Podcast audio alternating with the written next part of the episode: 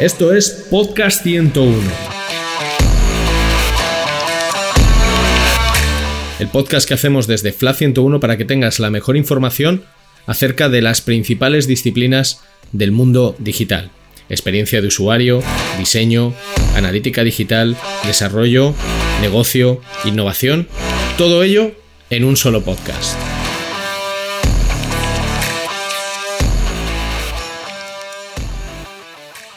Y después de esta pedazo de introducción con música y la voz de Ricardo, ¿qué más queda por decir? Ya te digo, qué presión. Aunque más presión tenemos los analistas con el tema este de los modelos de atribución. Bueno, siempre podemos presentarnos, ¿no? Venga, va, empiezo yo. Yo soy Michel Vallés. Y yo, Iker Jerico. Y vamos a ser los encargados de dirigir el podcast 101, edición analítica, donde hablaremos de todo relacionado con el mundo de los datos. Que no, la data. La data. Comenzamos. Esto es Podcast 101.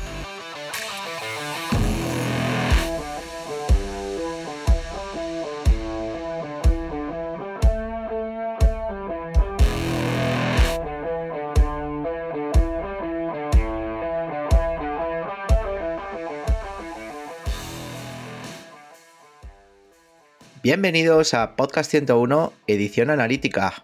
Un episodio más aquí con todos vosotros. Y hoy tenemos un episodio muy, muy, muy especial, ¿verdad, Michel?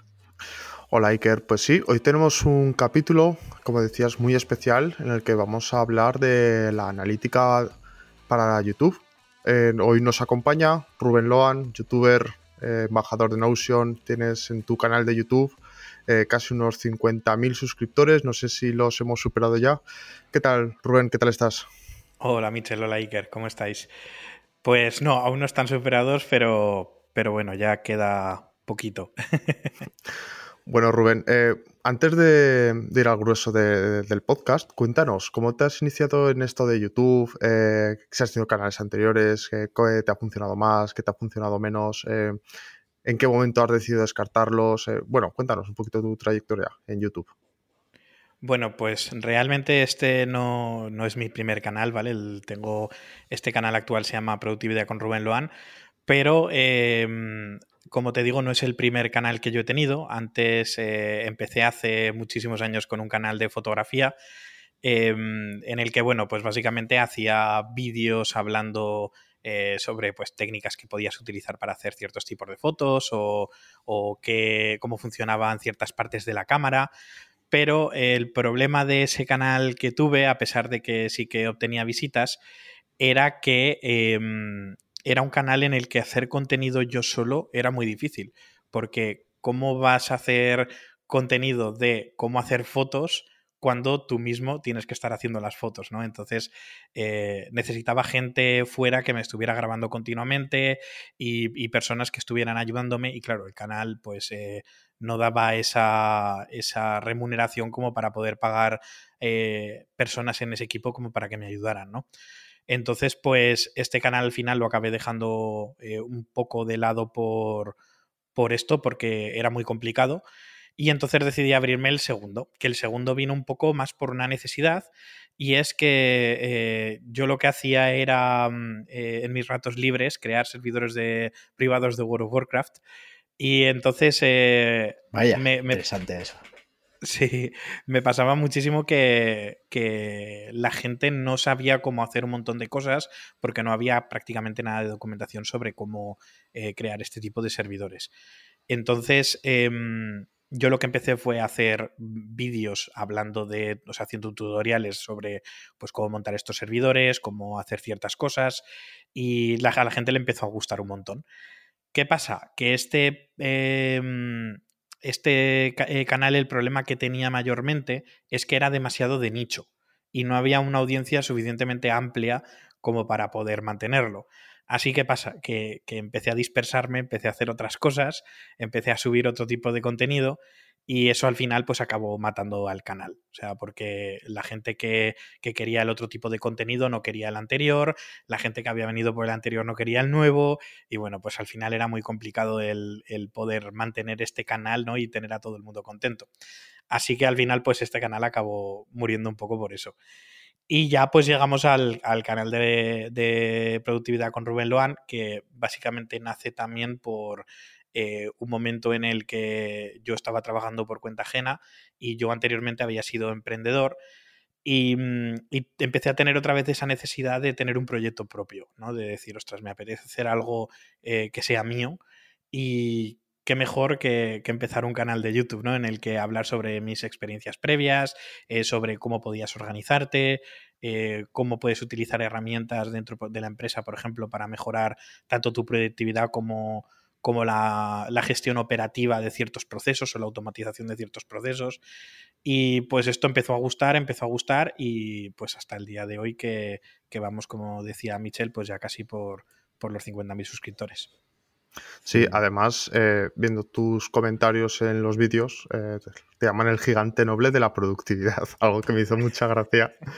Eh, que, está muy bien traído porque no solo hablas de Notion dentro de tu plataforma, sino que, bueno, hablar de cómo utilizar Notion para productividad. O sea, no es un curso de Notion, sino utilizas Notion como herramienta, pero el objetivo es la productividad. Ok, eh, vamos a hablar un poquito más sobre el hoy, eh, sobre tu plataforma de YouTube.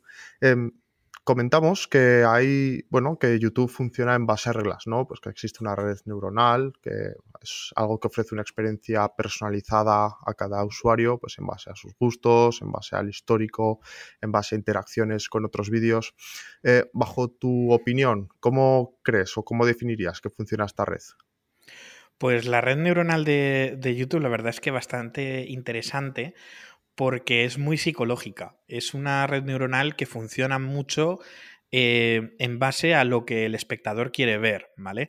Muchas veces nos centramos en que, en que pues tenemos que entender muy bien cómo funcionan los algoritmos, cómo funcionan las redes neuronales, ¿no? Para darle el tipo de contenido que quieren cuando realmente, eh, en el caso de, YouTube, es el, eh, un caso que se ve muy claro, esas redes neuronales y, esos algoritmos están preparados para mostrar lo que las personas quieren ver, con lo cual al final eh, se basa mucho en psicología. Hay que entender qué es lo que quiere ver la gente y cómo quiere verlo para poder crear vídeos que realmente se posicionen o sean mostrados para, para esas personas, ¿vale?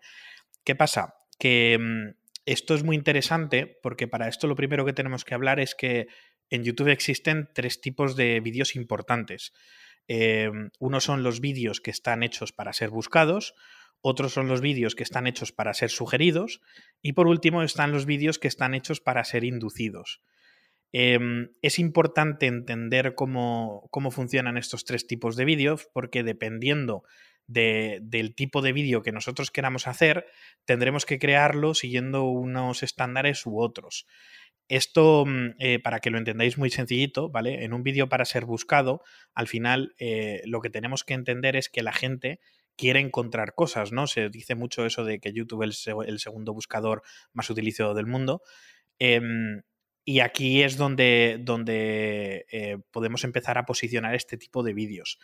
¿Qué pasa? Que aquí no solo se trata de hacer o de utilizar palabras clave y, todas estas cosas que normalmente se utilizan en el SEO, sino que tenemos que ir un paso más allá porque, como he dicho, aquí no estamos trabajando con máquinas, sino con personas. Aquí se trata de que YouTube le muestre a esas personas ese vídeo. Entonces, aquí eh, nos tendríamos que centrar muchísimo en crear vídeos que estén eh, respondiendo a un criterio, ¿vale? o, estén respondiendo a una necesidad o a una búsqueda que alguien quiere hacer pero no visto desde los términos de, como digo, de, poner simplemente palabras clave y ya está, sino de pensar qué es lo que quiere encontrar la persona cuando entra ese vídeo, ¿vale? Te voy a poner un ejemplo muy sencillito. Eh, imaginemos que, quieres cambiar el, líquido anticongelante del coche. Em, lo que vas a, intentar encontrar aquí dentro no es solamente cómo cambiar ese, eh, ese líquido anticongelante, sino que aquí tienes que empezar a hacerte preguntas de por qué esas personas quieren encontrar eso que, tú les vas a mostrar, ¿no? Y aquí pues puedes empezar a encontrar cosas pues del rollo, em, pues mira, tengo miedo a hacer esto por mí solo y prefiero ver a una persona que, lo está haciendo por mí, eh, me quiero ahorrar este dinero porque no quiero ir al taller, eh, porque pues a lo mejor no tengo una situación económica que me lo permita, em, a lo mejor yo simplemente soy un manita si quiero aprender a hacerlo por mí mismo, o a lo mejor lo que yo quiero es ver cómo una persona lo hace antes que yo para yo repetir los pasos eh, intentando de esa manera no equivocarme en el proceso, ¿no? Entonces, sabiendo esas cosas o, esos porqués de, de, por qué la gente quiere encontrar eso que tú les das, es cuando tú puedes empezar a crear un guion efectivo que realmente vaya a la mente del espectador y que esas personas decidan quedarse. ¿Por qué? Porque si tú no haces este ejercicio previo, eh, pasa mucho que las personas entran a ver un vídeo pero luego no se quedan, ¿vale? Entonces, eh, una muy buena forma de retener esa audiencia es a través de, este tipo de preguntas. Entonces, pues por ejemplo, con este mismo ejemplo que estábamos hablando, pues podrías empezar diciendo, eh, pues en este vídeo te voy a enseñar en dos sencillos pasos cómo puedes cambiar el líquido anticongelante del coche. Em, te recomiendo que veas el vídeo de principio a fin y que luego lo pares en cada paso y lo hagas tú mismo para que no te equivoques. De esta manera vas a poder hacerlo por ti mismo, vas a ver que es posible y que cualquier persona puede hacerlo y que te puedes ahorrar un montón de dinero de, de mano de obra de ir al taller, ¿vale? En este momento acabar de pegar justamente en, la cabeza de, la persona que te está viendo el vídeo porque acabas de, cubrir una necesidad que él inconscientemente quiere tener, ¿vale? O sea, no solo se trata de responder ese criterio de búsqueda de yo te quiero dar esto porque estás buscando esto, sino que voy a pensar el por qué tú estás buscando esto, ¿no? Luego, a partir de ahí, eh, sí que habrá que hacer muchas más cosas a la hora de, cómo posicionarlo esto, pero de esto, si queréis, hablaremos eh, luego más adelante. Sí, igual, súper interesante, Rubén. Igual me adelanto ¿eh? y, lo comentamos después, pero en este, según hablabas me ha venido a la cabeza. En esta línea también está como muy de moda, no solo en YouTube, sino eh, en, todos los reproductores un poco modernos ¿no? que estamos ahora viviendo como usuarios, tipo Netflix, plataformas audiovisuales, ¿no? Netflix, eh, YouTube, HBO, eh, etcétera, ¿no? es esto que que las pequeñas miniaturas que se ponen, ¿no? Y como los puntos en, en, la barra del scroll, ¿no? Que esto también quizás ayuda a ese usuario que no está seguro de, justamente lo que comentabas, ¿no? De que es que ni siquiera tiene la paciencia de verse esos primeros segundos para ver ese, ese intro que has preparado para que se, para que consuma el contenido y se quede, ¿no? Sino que hace esa especie de barrido hacia adelante de, oye, a ver si me va a interesar esto, ¿no? Y que eso al final también tener eso bien controlado y bien eh, creado, ¿no? Específicamente, darle cariño, seguramente ayude en, ese, en esa línea, ¿no? Sí, totalmente. Además, estos, eh, estos puntos, estos eh, timestamps que se llaman, están muy creados para, para, poder posicionar luego en las búsquedas en Google, ya que no solamente se posicionan en, eh, dentro de YouTube, sino que ahora tú haces una búsqueda en Google y directamente te aparece un snippet eh, con los vídeos recomendados que hablan sobre ese tema.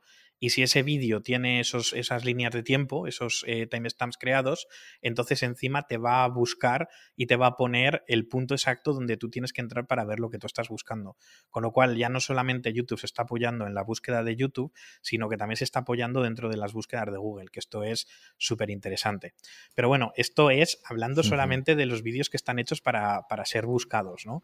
Luego eh, pasamos a los vídeos que están hechos para ser sugeridos. Los vídeos que están hechos para ser sugeridos es justo lo contrario. Aquí no hay alguien buscando algo que, le interese, sino que es eh, el mismo, la misma red neuronal quien te va a sugerir que tú deberías ver porque cree que a ti te interesa. Que eso está basado en tus búsquedas, en tus acciones, en tus intereses, en mil cosas. O sea, esta red neuronal se encarga de decidir eh, qué, es lo que a ti te puede interesar dependiendo de lo que has hecho previamente. Entonces, esta es la razón por la que de repente buscamos, eh, pues eso, cómo cambiar el líquido anticongelante del coche, pero y de, repente nos empiezan a aparecer un montón de vídeos de cómo hacer cosas en el coche, ¿no? Eh, el tema de los vídeos para ser buscados es peligroso precisamente por eso, porque normalmente respondes a, a esa necesidad de búsqueda y se acabó y la gente no va a querer ver más vídeos sobre eso. O sea, en el momento en el que tú has cubierto esa necesidad, esas personas es muy raro que se vayan a entrar a tu canal y empezar a ver más vídeos, a no ser que sea porque les interesa esa temática en concreto, ¿vale? En cambio, los vídeos para ser sugeridos, aquí es donde viene todo el potencial, porque es donde eh, tú vas a poder crear vídeos que se hagan más virales, ¿vale? Cuando hablo de viralidad, normalmente la gente lo suele ver como algo bueno, pero la viralidad tiene dos caras, hay puntos muy buenos y hay puntos muy malos, entonces hay que aprender a utilizarla estratégicamente, ¿no? ¿Qué pasa? Que los vídeos para ser sugeridos em, son los vídeos que van a aparecer en el feed principal, ¿vale? Cuando tú entras a YouTube. Luego también te van a aparecer en las sugerencias a, a la derecha, ¿vale? Cuando estás viendo un vídeo Y también es probable que te aparezcan en la pestaña de suscripciones, aunque esas sugerencias ya van basadas con un filtro que es de quién tú estás suscrito, ¿vale? Pero lo normal es que el comportamiento de la gente sea entrar a YouTube y mirar ese feed, ¿vale? Por esto digo que esto es muy psicológico. Hay que entender que, todos nos estamos centrando en las búsquedas cuando realmente eh, la mayoría de la gente lo utiliza como un Netflix, como una televisión, en plan de voy a entrar a ver qué me echan. Entonces, si la gente lo utiliza así, ¿por qué debemos de centrarnos tanto en las búsquedas? ¿no? Entonces, eh, sabiendo esto, aquí es donde juega un papel muy importante hacer algo contrario a lo que estamos haciendo dentro de las búsquedas.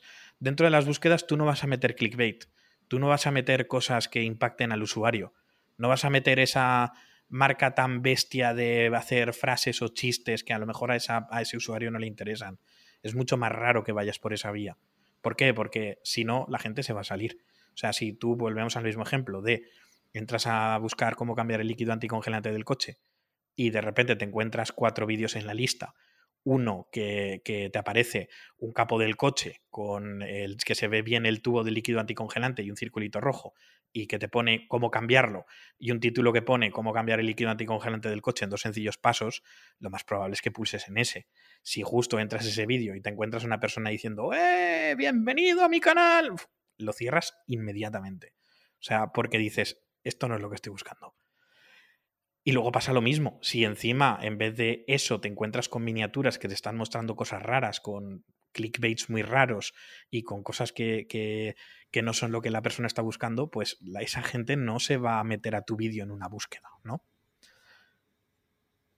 Y hablando de clickbait, em, las miniaturas más explosivas, más llamativas, eh, ¿crees que hay acciones que pueden ayudar a que esta red neuronal tenga en cuenta que nuestros vídeos sean más sugeridos para determinadas búsquedas del usuario o, para, o simplemente para búsquedas relacionadas con el contenido que estamos, que estamos viendo.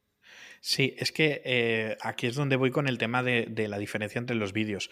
Cuando tú estás eh, haciendo vídeos para ser buscados, eh, sí que va a seguir un poco el criterio de la búsqueda que está haciendo ese usuario, pero igualmente también te va a modificar los resultados dependiendo de tus acciones previas.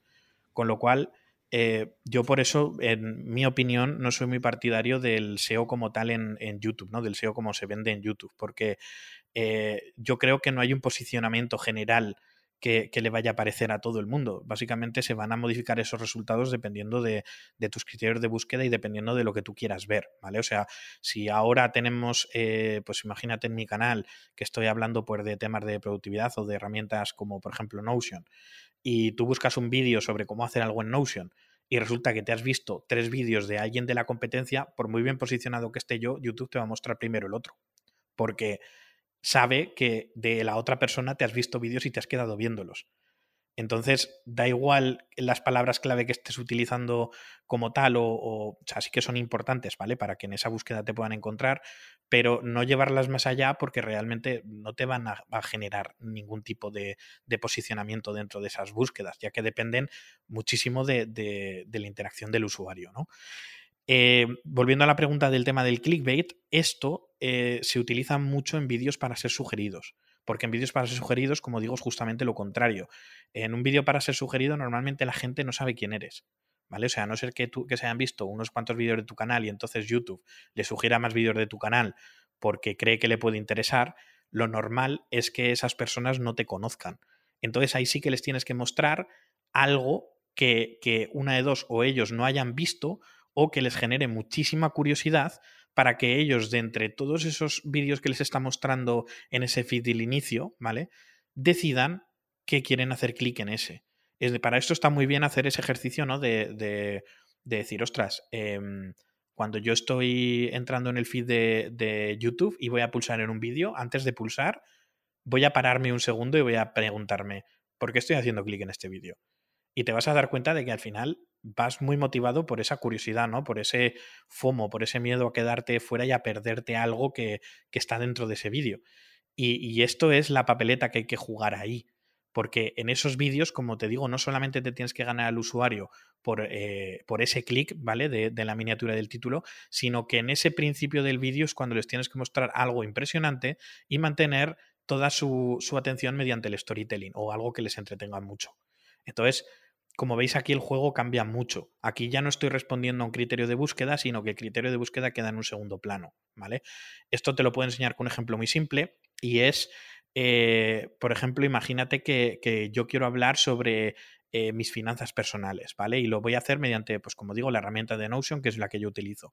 Si yo hago un vídeo llamándolo cómo gestionar tus finanzas personales con Notion, lo más probable es que solo entre la gente que conoce acerca de Notion. Si tú no conoces acerca de Notion, pues realmente ese vídeo te va a dar igual y por mucho que te lo muestre Google, ¿vale? O YouTube, no le vas a hacer clic porque no te interesa, ¿vale? No es algo que, tú quieras ver.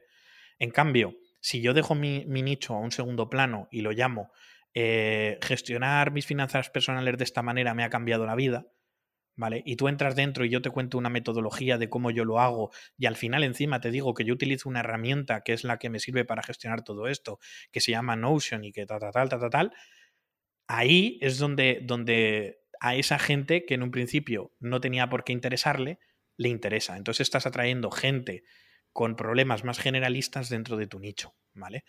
Entonces es muy diferente la manera de crear vídeos dentro de la parte de búsquedas que dentro de la parte de sugerencias, porque hay que tener mucho en cuenta todo esto. Hmm. Vale, y todas estas señales que el usuario realiza, pues los clics, el tiempo de permanencia, el si hago scroll, el si pincho en más vídeos tuyos que los de la competencia. Todas estas señales para YouTube a nivel de métricas la tiene en cuenta para que su red neuronal enseñe más tus vídeos que los de la competencia. Y aquí volvemos a lo mismo, que los enseñe para ese usuario, no para el usuario general. ¿Crees que tiene en cuenta todas esas señales que, que realiza el usuario? 100%. O sea, eh, tú piensas que si al final, o sea, el objetivo de YouTube es precisamente ese, es que tú entres a ver un vídeo y te acabes pegando dos horas, ¿vale?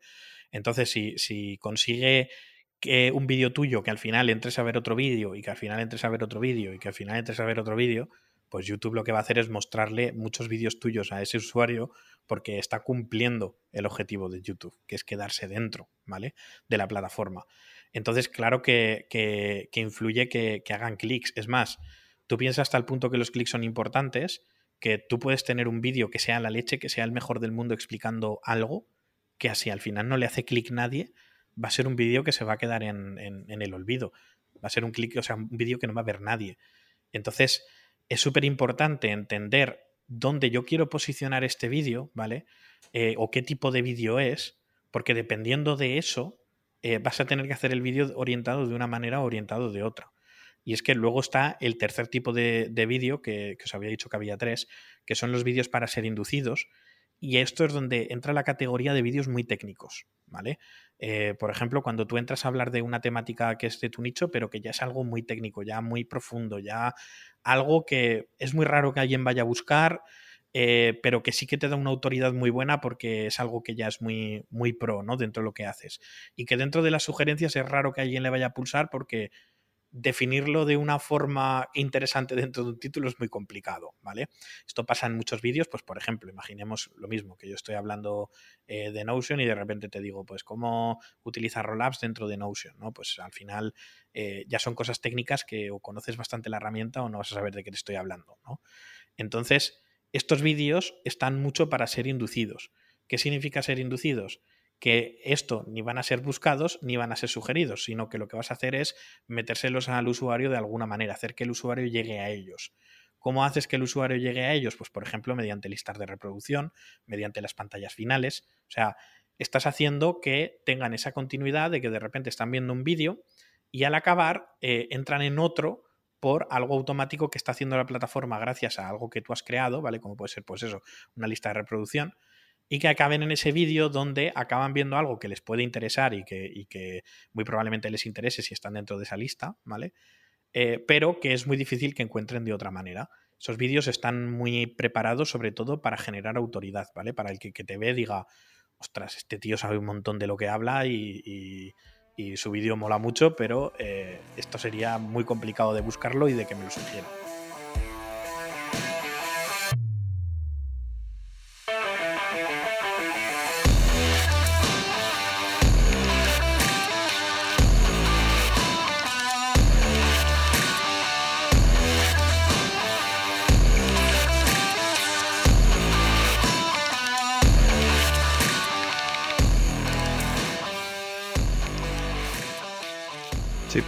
Em, bueno, yo creo que estamos hablando de la red neuronal, pero desde el momento que tú creas un vídeo, eh, claro, cuando hablamos de la red neuronal, eh, ya te ha expuesto, ya ha recibido clics, ya ha recibido señales para recomendar tu vídeo a los demás. Pero desde que el momento que tú lanzas un vídeo, eh, el día de lanzamiento, haces una segunda parte de ese vídeo, lo actualizas, ¿qué datos son los que tienes en cuenta para valorar si ese vídeo ha sido un éxito o ha sido un fracaso? Bueno, pues aquí realmente tenemos que empezar preparando todo antes de, comenzar a grabar el vídeo o de siquiera subirlo, ¿vale? Em, porque muchas veces nos pensamos que, el trabajo empieza en el momento en el que eh, tú has subido el vídeo, pero el trabajo real de lo que vas a tener que hacer después empieza antes, ¿vale? ¿A qué me refiero con esto? Pues que cuando, eh, o sea, el primer paso que tendrías que hacer es identificar eh, qué tipo de vídeo es el que vas a hacer, ¿vale? O sea, eso, eso está claro. Entonces, ¿Cómo se identifica ese tipo de vídeo? Pues preguntándote exactamente si quieres que el vídeo sea buscado, si quieres que sea sugerido o si quieres que sea inducido. Sabiendo eso, vas a, o sea, vas a saber dónde YouTube, en qué fuente de tráfico lo va a mostrar, ¿vale? Las fuentes de tráfico de YouTube, eh, pues es cada uno de los sitios donde puede mostrar un vídeo, ¿vale? Y digamos que la red neuronal consta de, digamos que un algoritmo específico que se dedica a posicionar vídeos dentro de cada una de esas fuentes de tráfico, ¿vale? Una fuente de tráfico sería fuente de exploración, que es la pantalla del feed, eh, otro sería sugerencias, que sería lo de la derecha, eh, cuando estás viendo un vídeo, eh, bueno, hay, hay, muchas fuentes de tráfico, ¿vale? Otra sería las listas de reproducción, otra sería fuentes de tráfico externas, o sea, hay un montón de fuentes de tráfico y dependiendo del tipo de vídeo, pues se va a mostrar o se va a posicionar dentro de unas fuentes de tráfico o de otras, ¿vale? Sabiendo eso, lo siguiente que tendríamos que empezar a pensar es, vale, ahora que sé qué tipo de vídeo quiero crear y dónde se va a posicionar, ¿qué título le tengo que poner a este vídeo para eh, que, tenga éxito dentro de, de esas fuentes de tráfico? ¿Vale? Porque como te digo, no es lo mismo crear un título para que se muestre en el feed que crear un título para que se muestre en búsquedas, ¿vale? Que crear un título para que sea inducido, que entonces tiene que ser algo pues más técnico. Entonces, con esto ya puedes empezar a hacer ese trabajo más acertado acerca de lo que realmente quieres hacer, ¿vale? Porque solemos cometer el error de tratar a, YouTube como un solo ente, ¿vale? Eh, tener la red neuronal como si fuera solo una e intentar, por ejemplo, em, mezclar pues, el clickbait con las búsquedas, el empezar a crear e intentar hacer búsquedas que se, que se posicionen dentro de sugerencias, y, eso es al final donde los vídeos acaban muriendo, porque al final no acaban posicionándose o consiguiendo clics como Dios manda dentro de un sitio específico, ¿no? Entonces, eh, una vez que tú ya sabes qué fuente de tráfico son las que vas a posicionar, creas títulos que se, que se adapten a esas fuentes de tráfico, ¿vale? Una vez hecho eso, lo siguiente que haría sería crear una miniatura que vaya acorde con ese título, ¿no? Y lo mismo, y que vaya acorde con las fuentes de tráfico donde se van a mostrar. Cuando ya tienes eso y lo tienes muy claro, lo que vas a hacer es no quedarte ahí. Lo que vas a hacer es crear no solamente un título y una miniatura, sino que vas a crear tres o cuatro títulos y tres o cuatro miniaturas distintos que te cuadren, ¿vale? Y una vez que tienes eso, ya es cuando te puedes empezar a preparar el guion. O sea, hasta que no, no has pasado esa fase, meterte con el guion es, yo creo que, algo que va a jugar en tu contra, porque vas a estar creando un guion que no va a estar em, orientado a los sitios donde va a estar mostrándose ese vídeo. Con lo cual vas a acabar creando un guion que probablemente no consiga la retención que tú quieres. ¿Vale? Ya una vez que tú has subido el vídeo es cuando empiezan a jugar eh, o, ponerse en juego, digamos, que todo esto que tú has hecho anteriormente. ¿Por qué? Lo primero que tienes que hacer es poner el vídeo como estreno, nunca eh, simplemente em, eh, publicarlo como tal, ¿vale? Ponerlo en estreno es que digamos que es como si el, vídeo se reprodujese en un directo, ¿vale? Tú vas a tener un chat en tiempo real donde vas a poder hablar con la gente mientras ese vídeo se, se publica como en streaming, ¿vale? Entonces, una vez que ese streaming acaba porque el vídeo ha acabado, entonces ese vídeo pasa a ser un vídeo normal de YouTube. ¿Qué pasa? Que, que, el estreno, algo bueno que tiene, es que cuando tú lo programas para que, por ejemplo, el vídeo se publique mañana a las 8, en ese momento ya aparece en YouTube. Ya hay gente que se puede apuntar a la lista para ver ese vídeo en el momento del lanzamiento, ¿vale? En el momento del estreno. Con lo cual, ya estás consiguiendo que en el momento de que el vídeo se lance, ya esté consiguiendo bastante tráfico de gente que ya sabe que en esa fecha y en esa hora se va a estrenar ese vídeo que probablemente les interesa. Luego, aparte, en el estreno, tú estás teniendo eh, todo el tema de, la interacción que estás teniendo con los usuarios, que eso genera muchísima comunidad, ¿vale? Entonces eso está muy bien porque al final es una forma eh, muy cercana de poder estar con la gente. Una vez que el vídeo se ha acabado de estrenar, entonces YouTube te va a mostrar, eh, digamos que un número del 1 al 10, que es, digamos, una puntuación que él da de el funcionamiento de ese vídeo respecto a los 10 últimos que tú has subido, ¿vale? Subir un vídeo que sea un 10 de 10 em, es bueno porque significa que, eh, de los 10 que hay es el, mejor, ¿vale? Conseguir un 1 de 10 es desastroso porque significa que ese vídeo está funcionando fatal, ¿vale? Entonces, ¿qué tenemos que hacer? Empezar a mirar en un principio eh, esa, esa, puntuación que, que, es lo que nos está lo que nos está dando, ¿vale? Es una métrica muy buena que nos dice si el vídeo está funcionando, pero conforme empieza a pasar las horas, YouTube te empieza a dar mucha más información, te empieza a dar más métricas, ¿vale? Y sobre todo te da métricas en tiempo real de tanto los clics que se están haciendo como de las visitas que estás teniendo en el vídeo. O sea, te está dando información muy buena para empezar a jugar con eso. Si tú ves que el vídeo no está teniendo el rendimiento que tú esperabas, entonces es cuando tienes que empezar a jugar con esos títulos y miniaturas que habías creado anteriormente. ¿Por qué? Porque tú no puedes modificar eh, la retención de la gente cuando ellos están dentro del vídeo, pero sí que puedes em, modificar la cantidad de clics que esa gente hace eh, cuando se les muestra ese vídeo, ¿vale? Em, entonces esto es súper importante. Aquí tienes que empezar a jugar siempre con, eh, este tipo de, em, eh, de, recursos que tú te has generado previamente antes del lanzamiento. Y que si no lo tienes previamente es muy complicado porque eh, no vas a poder hacerlo eficientemente conforme el tiempo empiece a pasar. Hmm. Rubén, yo tengo una pregunta de esto que has comentado que del streaming, ¿no? Del estreno, que era como muy interesante. Y es que me recuerda un poco a, algo que, pasó recientemente en el mundo de. De hecho, pasó en YouTube también, pero eh, muy orientado al mundo de, bueno, pues de los videojuegos y tal, ¿no? Que fue que Nintendo iba a hacer su, su directo ¿no? Eh, anual y precisamente usó esta, esta, esta táctica, ¿no? De, oye, yo te creo el, el evento eh, una semana antes, ¿para qué? Para generarte esa especie de hype, ¿no? esas ganas de querer verlo antes.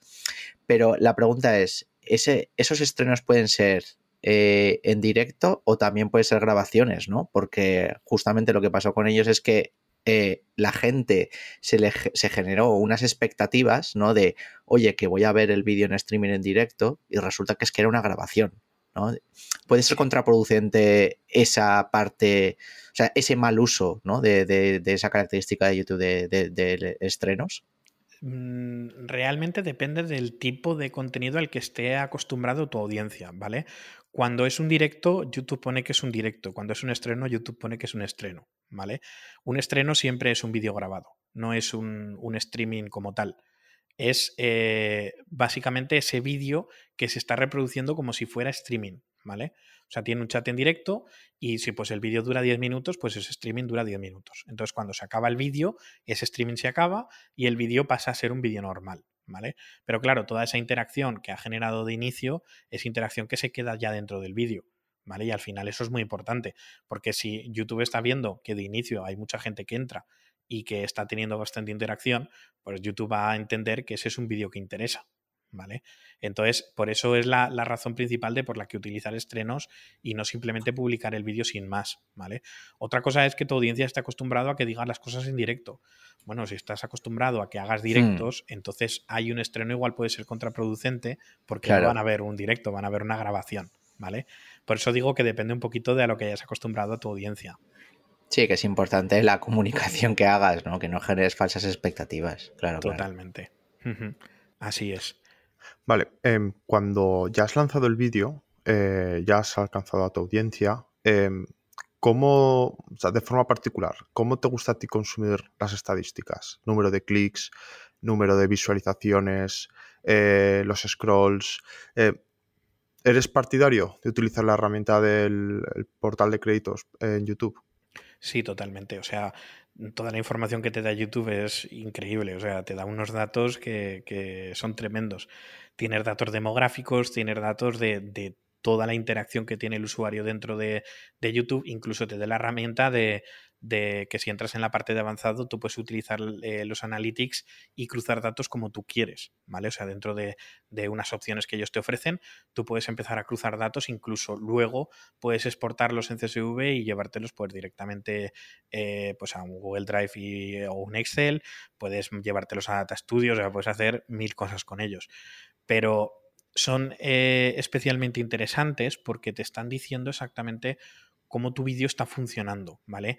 Y esto es muy importante. Una vez que ya más o menos el vídeo está em, empezando a funcionar, ¿vale? Ya han pasado un par de días, es cuando tú empiezas a tener ya acceso a todos esos eh, datos que ellos te dan. Y aquí es muy interesante empezar a ver exactamente qué datos tienes que ver dependiendo de qué es lo que quieres conseguir. ¿vale? Porque no todos los datos funcionan de la misma manera, ni te los muestra YouTube por defecto de la misma manera, ¿vale? Un ejemplo, eh, hay mucha gente que cuando entra a la parte de cobertura, ¿vale? Que se llama, eh, se fijan en, el CTR, ¿vale? Que es el, click-through rate, o sea, el porcentaje de clics que la gente hace dentro de, tu vídeo, ¿vale? Cuando, YouTube les muestra ese vídeo, pues la cantidad de clics que hay. ¿Qué pasa? Que ese dato realmente no es un dato realista, un dato objetivo en el que te tienes que fijar, ¿vale? ¿Por qué? Porque ese, ese porcentaje de clics está, eh, es una media, ¿vale? ¿Es una media de qué? Pues es una media del porcentaje de clics en todas las fuentes de tráfico. ¿Qué pasa? Que si hemos hablado de que tú estás posicionando, por ejemplo, imagínate que haces un vídeo que quieres posicionar dentro de búsquedas, a lo mejor, si YouTube está empezando a hacer pruebas y a mostrar tu vídeo dentro de sugerencias, no está recibiendo los clics que toca, ¿vale? Entonces eso te puede bajar bastante la media del CTR que te aparece ahí. Pero si tú entras dentro de la, puente, la, parte de fuentes de tráfico y a partir de ahí buscas la métrica de CTR, vas a estar viendo el CTR desglosado por cada una de las fuentes de tráfico. Con lo cual vas a ver si ese vídeo está cumpliendo exactamente eh, lo que tú quieres que cumpla dentro de las fuentes de tráfico que tú quieres que esté posicionado. ¿Vale? Esto es súper interesante, es algo que, hay que tener muy en cuenta para ver cómo está funcionando el vídeo. Em, si tú realmente estás viendo que el vídeo está teniendo un buen CTR, estás viendo que, que está funcionando, pero que, realmente no está teniendo las visitas que toca, entonces a lo que te tienes que ir es a la parte de retención, ¿vale? Porque significa que clics está obteniendo, pero que lo que no está funcionando es el vídeo, ¿vale? Entonces, ¿qué puedes hacer aquí a partir de ahí? Lo que puedes hacer es entrar dentro de la parte de retención para ver exactamente si la gente se está quedando, se está yendo, ¿vale? Dentro de la retención hay dos tipos de retención. Está la retención normal y la retención relativa, ¿vale? Estas dos retenciones hay que entender muy bien cómo funcionan, porque normalmente la gente se suele quedar con la retención normal y la retención normal es un indicador que a ti te indica lo que está funcionando dentro de tu vídeo y lo que no, ¿vale? Porque te está dando picos de retención y te está diciendo exactamente dónde la gente vuelve para atrás, dónde la gente pausa, dónde la gente se va, ¿vale? Tú estás viendo esos picos y estás entendiendo eso. ¿Qué pasa? Que la gente te dice, no, esta gráfica siempre hay que mejorarla pero llega un momento en el que es inmejorable, ¿vale? O sea, quiere decir, porque es un porcentaje que va relativo a todos tus vídeos anteriores, ¿vale? Él te está mostrando una media. ¿Qué pasa? Si tú tienes una media que es decente dentro del canal, ¿vale? Que es buena, eh, va a llegar un momento que superar esa media es muy complicado. Entonces, esa gráfica hay que utilizarla para entender qué es lo que funciona y lo que no funciona dentro de tu vídeo. Pero luego está la gráfica de retención relativa. La retención relativa lo que hace es comparar eh, tu vídeo, ¿vale? La retención de tu vídeo respecto a vídeos que tienen la misma duración, pero de otra gente, ¿vale? Entonces, de esa manera es muy simple porque tú puedes estar viendo si la gente eh, está, eh, o sea, si la gráfica de retención está por encima de la media de los vídeos de la misma duración, ¿vale? Eso es súper importante porque esa sí que es la que te va a estar diciendo si realmente tu vídeo está funcionando o no. ¿Vale? Si tú tienes una gráfica de retención relativa que está por encima de la media, significa que tu vídeo funciona, que la gente se está quedando a verla. ¿Vale? Y si hay un momento en el que tiene un bajón, significa que, eh, la gente se está saliendo en ese vídeo y que a lo mejor tienes que empezar a tomar acciones contra, contra eso que está pasando ahí. ¿Cómo puedes tomar acciones? Pues, por ejemplo, yéndote al editor de YouTube y cortando ese trozo de vídeo que no, que no funciona, ¿no? De esa forma puedes acabar mejorando la, la, em, la retención relativa, ¿vale? Pero esto es súper importante. ¿Por qué? Porque aquí estamos viendo cómo funciona el vídeo y cómo no funciona el vídeo. O sea, estamos viendo si se están haciendo clics, por qué, y, y, en cada una de las fuentes de tráfico. Y luego, por otro lado, estamos viendo si la gente se queda a ver el vídeo, que digamos que son las dos métricas más importantes que, que, que tiene YouTube. Pero a partir de aquí hay que ir un paso más allá. ¿Qué quiero decir cuando tienes que ir un paso más allá? Pues empezar a intentar entender qué es lo que está pasando en tu vídeo, ¿vale? A lo mejor eh, tu objetivo en ese vídeo es vender, ¿vale? Es conseguir una llamada a la acción. Y a lo mejor has planteado un vídeo que está funcionando bien, que está trayendo visitas, que está trayendo una buena retención, pero no está consiguiendo esa, esa, esa conversión que tú quieres. ¿Qué está pasando aquí? Pues a lo mejor aquí lo que tienes que empezar a analizar es qué acabas de hacer en el vídeo. Entonces, al analizar qué es lo que acabas de hacer en el vídeo, te acabas de dar cuenta de que si vas a los datos demográficos, la audiencia que te está entrando a lo mejor es mucho más joven. Y es gente que a lo mejor no tiene dinero para gastarse en el producto que tú estás vendiendo. ¿Vale? Esto es súper importante porque todas las gráficas que te da YouTube cuentan. ¿vale? Unas, eh, digamos que las más importantes son esas, son la parte de, ver el tema de los clics y ver el tema de la retención para saber exactamente si el vídeo funciona, pero a partir de ahí hay que ir un paso más allá y revisar otras gráficas dependiendo de tu contenido y de dónde lo hayas posicionado. Claro, aquí tendremos que tener en cuenta em, cuál es tu audiencia en YouTube, pero cuál es tu público objetivo a nivel de negocio. Podemos tener muy buena audiencia, tenemos poder, eh, podemos poder ver muchos números, eh, ratios muy altos, pero si finalmente no estamos atacando nuestro público objetivo, pues bueno, es un trabajo un poco en vano. Eh, tú utilizas YouTube como plataforma de captación, ¿no? O para llevar a tus usuarios o a tu público objetivo hacia, bueno, hacia tus propios intereses, ¿no? Pues hacia tus cursos en Notion, hacia, bueno, hacia tu propio negocio, ¿no? Eh, ¿Cómo crees que, o por qué utilizas YouTube eh, como esta plataforma de captación y no otras plataformas? Esa es muy, buena pregunta. Eh, realmente esto, o sea, yo estoy utilizando YouTube por el tema de cómo funciona la, la vida o el ciclo de vida que tiene ese contenido, ¿vale? Cuando tú te vas a una red social como Instagram, ¿vale? Por ejemplo, eh, el contenido que tú creas tiene una duración del tiempo que dura en el feed de la gente que te está viendo, ¿vale? O sea, la gente que te sigue. Si después alguien quiere recuperar ese post que tú has hecho, tienen que entrar a tu perfil de propio e intentar buscar dónde estaba ese post para, poder volver a verlo, ¿vale? Pero Instagram deja de mostrar ese post a los demás, ¿vale? Entonces, eh, cuando tú estás haciendo contenido en otras redes sociales, eh, como norma general, eh, tienes que estar metiendo tiempo continuamente para generar contenido para que la gente recuerde que tú estás ahí. En YouTube no pasa eso. YouTube puede rescatarte un vídeo que tú subiste hace 10 años. ¿Por qué? Porque si a la persona que está adelante le interesa ese vídeo, YouTube se la va a mostrar.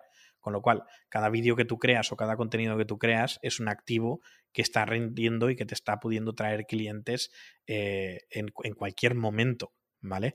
Para mí eso es súper importante porque eh, una cosa que, yo intento dentro de mi negocio es que sea muy escalable. ¿Qué significa para mí que sea escalable? Que me cueste el mismo esfuerzo vender un producto que vender 2.000, ¿vale? Entonces, eh, eso no es posible si yo tengo que estar invirtiendo mi tiempo de forma constante para que el negocio funcione. Si yo, por ejemplo, soy streamer en Twitch y dejo de crear contenido durante una semana en Twitch, esa semana no cobro no cobro porque no he creado contenido para que eso funcione.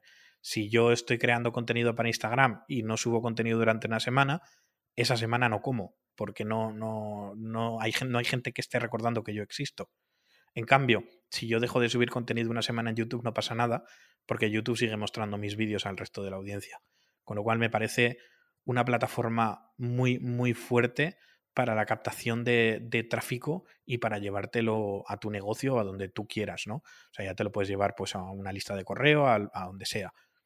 Sí, que es que, Rubén, esto que comentabas, me, es que me es un poco off topic, pero es que me ha venido a, me ha venido a la cabeza según lo, según lo decías, ¿no? Eh, hay un streamer muy conocido a, nivel estatal, ¿no? Eh, Ibai Llanos, que, hace poco eh, que decía, ¿no? Que, se planteaba dejar el streaming en Twitch eh, y que se planteaba pasarse precisamente a, YouTube. Y claro, un usuario medio, pues mm, le, surge la pregunta, ¿no? Ahora que acabas de decir esto de, de, cómo funciona YouTube, ¿no? Que si no subes contenido en X periodo de tiempo no pasa tampoco nada porque sigue posicionando. Claro, es que otras plataformas es como una un poco una tiranía, ¿no? O sea, de, quieres vivir de eso, genial, pero es que tienes que estar continuamente generando contenido y esto no pasa con, con YouTube, ¿no?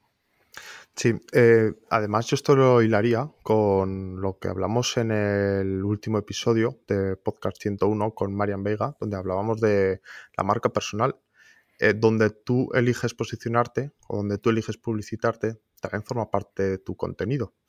Em, también dependerá de cuál es el contenido que quieras compartir. Si es un contenido más trendy, pues igual YouTube no es el sitio. Sin embargo, si es un contenido más evergreen, eh, como el que haces tú, Rubén, que tú hablas de productividad, ahora hablaremos de tu canal.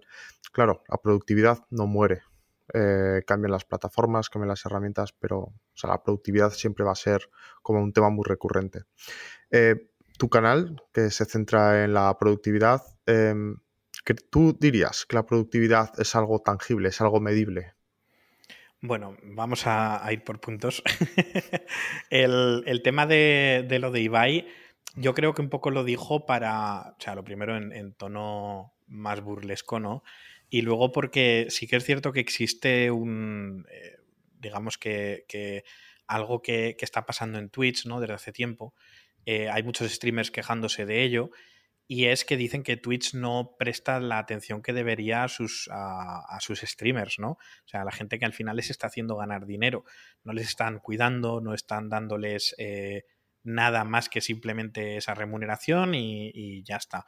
Pero tienen algún tipo de problema, como algún baneo temporal, alguna cosa, y no tienen a nadie a quien acudir. Entonces, eh, sí que hay muchos streamers que se han quejado de esto y YouTube en ese sentido es justamente lo contrario, ¿no? YouTube siempre te intenta dar la mano en, ese sentido cuando, cuando tú ya empiezas a ser un poco más grande, eh, porque esto sí que era algo que pasaba en YouTube antiguamente, ¿vale? Tú antiguamente tenías un problema eh, que te pasaba con cualquier vídeo o te pegaban un strike o cualquier cosa y no tenías tampoco a nadie a quien acudir. Sin embargo, ahora ya existe un chat de soporte, ya existe em, más medios con los que sí que puedes contactar con personas que te pueden atender y que pueden solucionar tu problema, ¿no? Incluso existen mediadores que al final pues te pueden echar una mano con todo esto.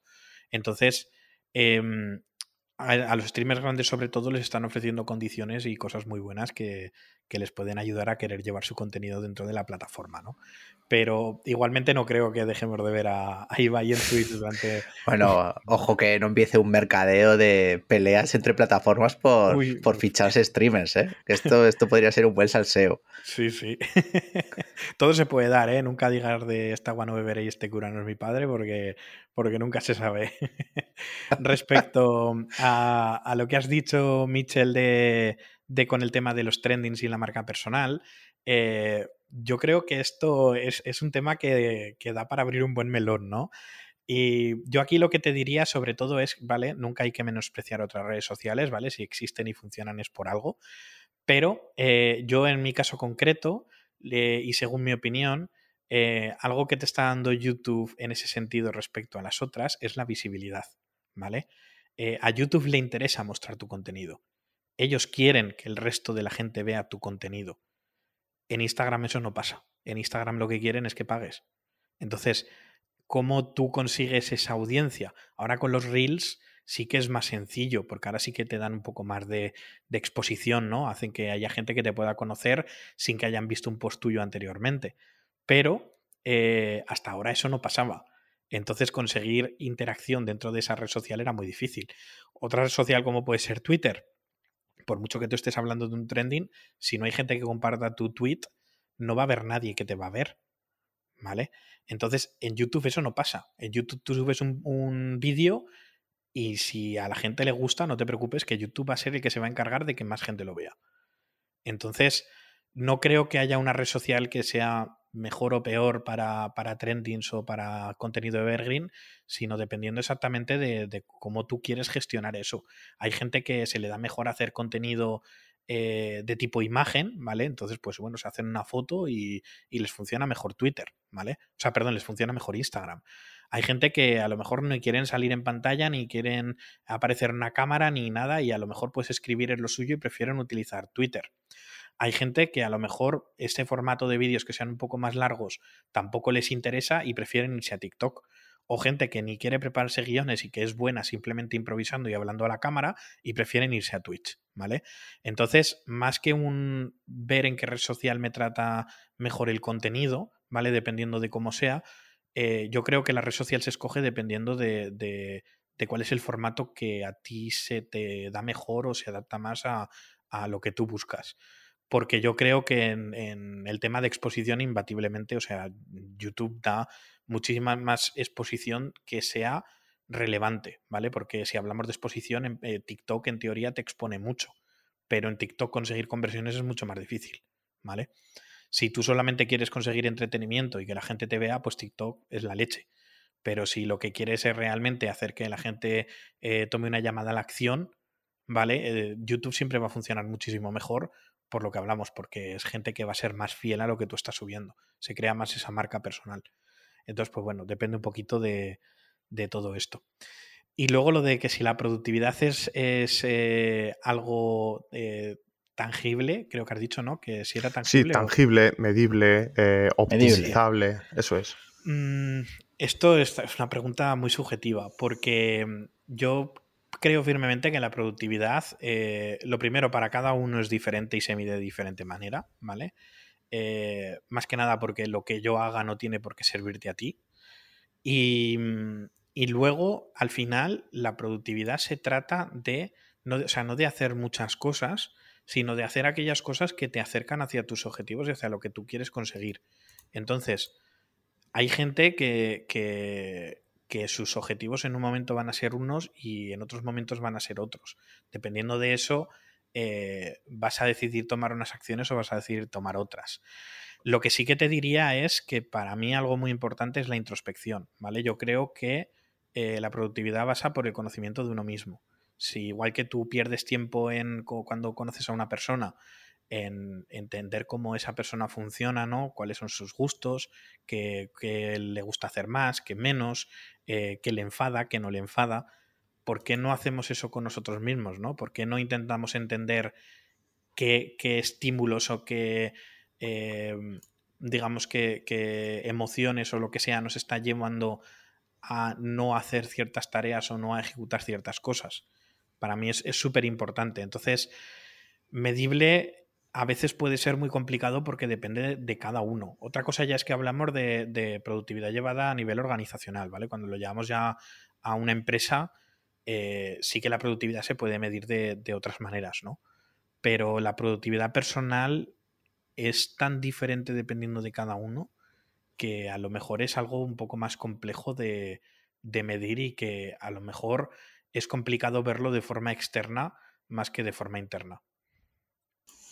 Sí, totalmente. Es que yo creo que te vemos con ganas, Rubén, de, expandir un poquito más ese tema de la productividad, pero, pero eso tendrá que ser en, una siguiente temporada porque ya hemos llegado al, final del episodio. Eh, recordamos a los, a los usuarios, no obstante, que eh, les dejaremos el enlace a, tu canal de YouTube, eh, Productividad con, con Rubén Lon, en, en la descripción y podrán bichear y salsear eh, y mejorar eh, esa productividad eh, propia con, tus vídeos y bueno, pues poner un poco en, práctica esas cositas que hemos estado viendo de sugerencias, vídeos inducidos, vídeos sugeridos y, y buscados.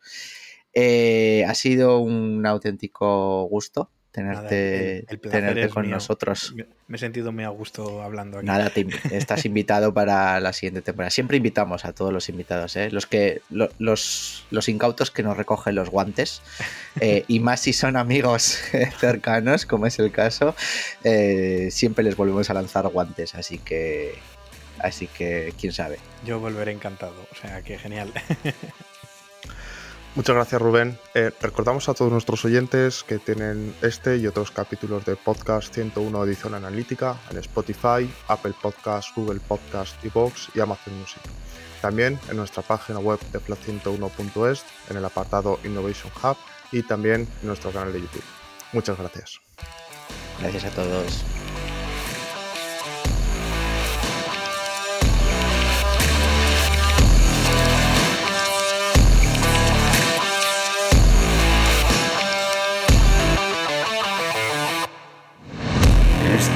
podcast, podcast Gentão. Gentão.